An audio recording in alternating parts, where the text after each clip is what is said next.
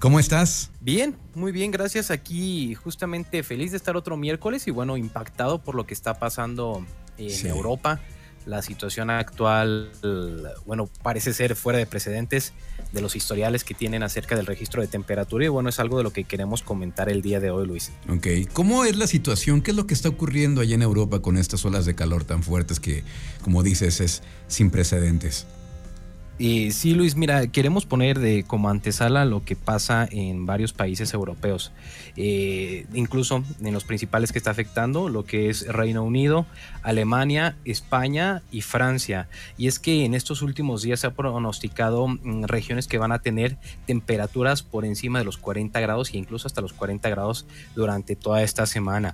Explico lo que pasa, por ejemplo, en, en Alemania, eh, desde julio del 2019 se registró una alza, eh, estaba el pico más alto de temperatura en 39.2 grados, mientras que actualmente se está registrando temperaturas de 41.2 grados, superando este récord que ya tenían de temperatura.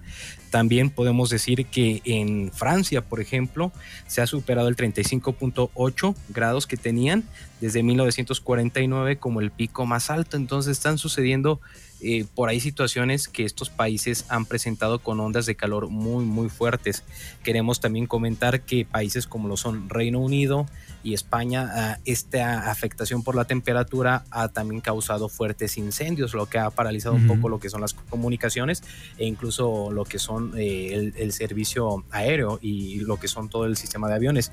Entonces realmente sí es una situación por ahí preocupante. Sabemos, creo que todos conocemos que son zonas del planeta que tienden no a ser cálidas, tienden a ser más frías, un clima un poco distinto a lo mejor a lo que acostumbramos aquí en esta parte del mundo, en Latinoamérica, pero ahora sorprende que alcancen estas, estas temperaturas vaya muy altas, como te digo, son históricos que nunca habían tenido, la mayoría en estos países, Alemania, Francia, España eh, y Reino Unido, pues registraban ya picos muy altos desde el 2019, sin embargo ahorita se están rompiendo esos récords que por ahí tenían y es algo preocupante.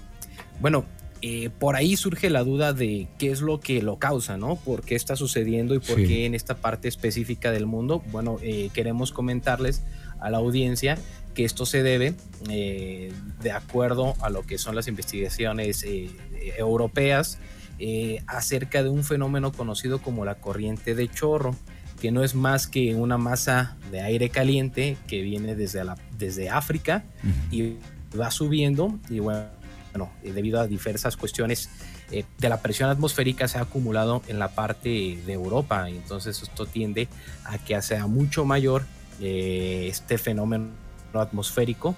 Y la principal causa que se da, uno podría pensar, como bien decíamos Luis, es una situación que tiene que ver con alguna anomalía del Sol o algo por el estilo. Y no, la realidad es que este fenómeno se explica debido a las causas que ha tenido eh, el calentamiento global y la presencia del ser humano en la Tierra, ¿no? La OIM, que es la Organización de Meteorología Mundial, pues señala que es esto, que no hay otra explicación más que el origen de esta masa de aire caliente del norte de África que ha subido hasta los países europeos, bueno, se debe a la constante contaminación que causamos los seres humanos y bueno, el sistema que ya sabemos de de cómo se mueven las masas de aire en nuestro planeta, pues han llevado a que se acumule en esta zona.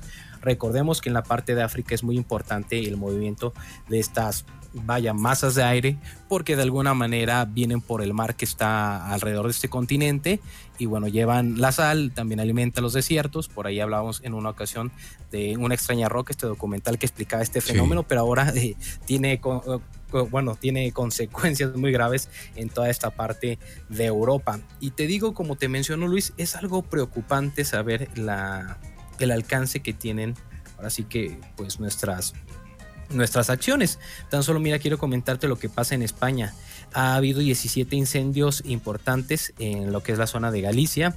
Ya han quemado 18.835 hectáreas e incluso se habla de vidas humanas como una prioridad debido a estos incendios.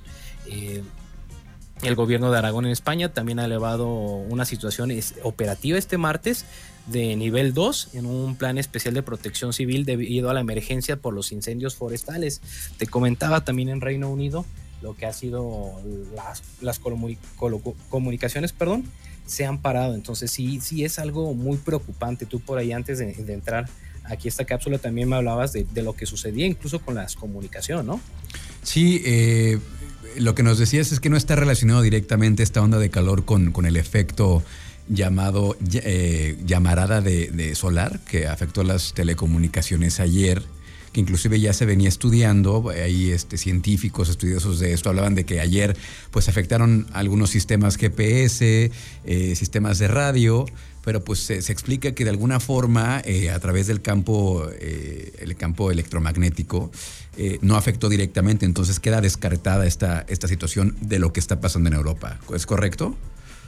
Sí, Luis, como, sí, como, como tú le dices, no afecta, pero sí hay cierta afectación en las comunicaciones, tan solo en, el transporte aéreo ya es una, una afectación muy grande. Y, lo peor es cómo afecta la vida, ¿no? Por ahí, si hay un riesgo a la vida, hablamos de cómo España y Reino Unido han tenido problemas, incluso se muestran bajas debido a estos incendios. Y bueno, es algo, algo preocupante eh, la situación que está sucediendo en esta parte occidental de Europa y cómo es algo que estas agencias medioambientalistas y de investigación eh, pues ponen como algo que se tiene que prever a futuro, que podemos decir que a lo mejor este año no los agarró por sorpresa, por decirlo de una manera, pero es algo que se tiene que estar eh, cuidando ya año con año porque es una situación que va a estar eh, pasando. Al menos son 20 países europeos los que ya están emitiendo una alerta por calor extremo, no es una zona pequeña, no, no son solamente algunos eh, países, hablamos como de los más, los más afectados y los que más información han dado al respecto, pero sí son, son varios que ya se han mostrado en la lucha con los... Eh, con las consecuencias de estos eh, devastadores cambios climáticos que hay en nuestro planeta. Y destacamos eso, Luis, que es impresionante que en países como Francia, Reino Unido y Alemania están en los picos de calor más alto de lo que se hayan registrado anteriormente, desde podemos decir desde el siglo desde el siglo pasado, desde 1949, por ejemplo. Entonces, sí es preocupante que hay una constante y que bueno, que se está viendo que a futuro hay que prevenir esto. Hablamos de países donde normalmente el clima no es así, no mm. se tiene acostumbrado a que incluso las personas que viven ahí soporten más de 40 grados, pero bueno, es algo que nos está tocando vivir. Eh, referente al futuro, bueno, eh, estos países cada vez más eh, ponen alertas de cómo actuar, qué hacer, eh, cómo prevenir a la ciudadanía, pero es algo que sí nos va a tocar ver a nosotros, en lo que estamos aquí en este planeta con vida, pues ver cómo más países acogen estas medidas drásticas contra algo que nunca habíamos visto anteriormente. Oye, estamos viendo muchas cosas inéditas, ¿no? O sea, muchas cosas que no habían ocurrido eh, en un periodo de tiempo tan pequeño. Tenemos sequías al norte del país, tenemos esta onda de calor en Europa.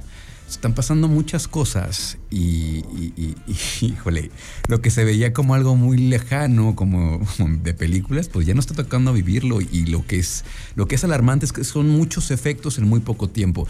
¿Te acuerdas que hace, hace apenas hace unos dos, tres meses nos compartía la NASA una proyección a 30, 40 años de cómo eh, nuestro país se, iría, se iría reduciendo el, territorio porque el, mar se lo iría comiendo, por decirlo de alguna forma.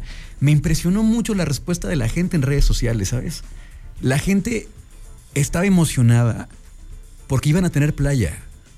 ¿Me explico? O sea, porque eh, al comerse el mar, eh, digamos, el, territorio, eh, la, gente iba a tener iba a tener posibilidades de tener playa más cerca. De tener mar más cerca. Y, no están viendo del otro lado que eso también conlleva, conlleva una migración, conlleva a menos territorio para agricultura. Es algo muy grave, Daniel.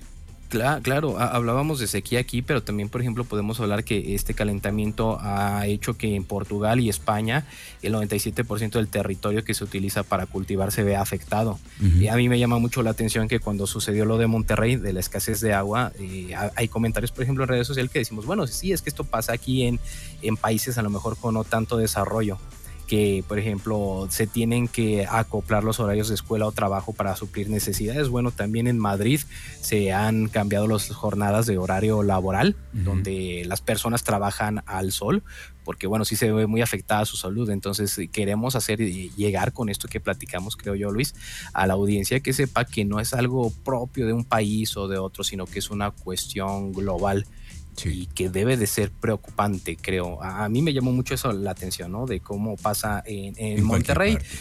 Y, gente dijo, bueno, es que son cosas que pasan en México, ¿no? En otros países no pasa esto, pero bueno, la realidad es que estamos viendo que, es, que sí pasa y no es situación de que haya dinero, desarrollo, tecnología, no, simplemente es una acción comunitaria de todos los seres humanos que tenemos que hacer conciencia y tomar acciones hoy, porque si no esto va a ser mucho más perjudicial. Oye, eh, para muestra basta un botón. También hace una semana nos compartías este municipio de Tabasco muy, muy pobre, que se lo está comiendo el mar pero lo que está ocurriendo en uno de los municipios con mayor poder adquisitivo de Nuevo León también está pasando a, raíz del cambio climático. Es decir, esto nos afecta a todos. Y con eso nos quedamos entonces, Daniel. ¿Cómo lo seguimos a ustedes en EcoScience Lab? Claro que sí, Luis, nos pueden encontrar en eh, Instagram, Facebook y Twitter como EcoScience Lab. Por ahí vamos a compartir la nota. También te, la pasamos para que las personas que quieran saber más, pues se informen el del día al día cómo va este monitoreo del clima allá en Europa y en todo el planeta en general. Perfecto. Gracias, Daniel. Un abrazo. Gracias, Luis. Un abrazo.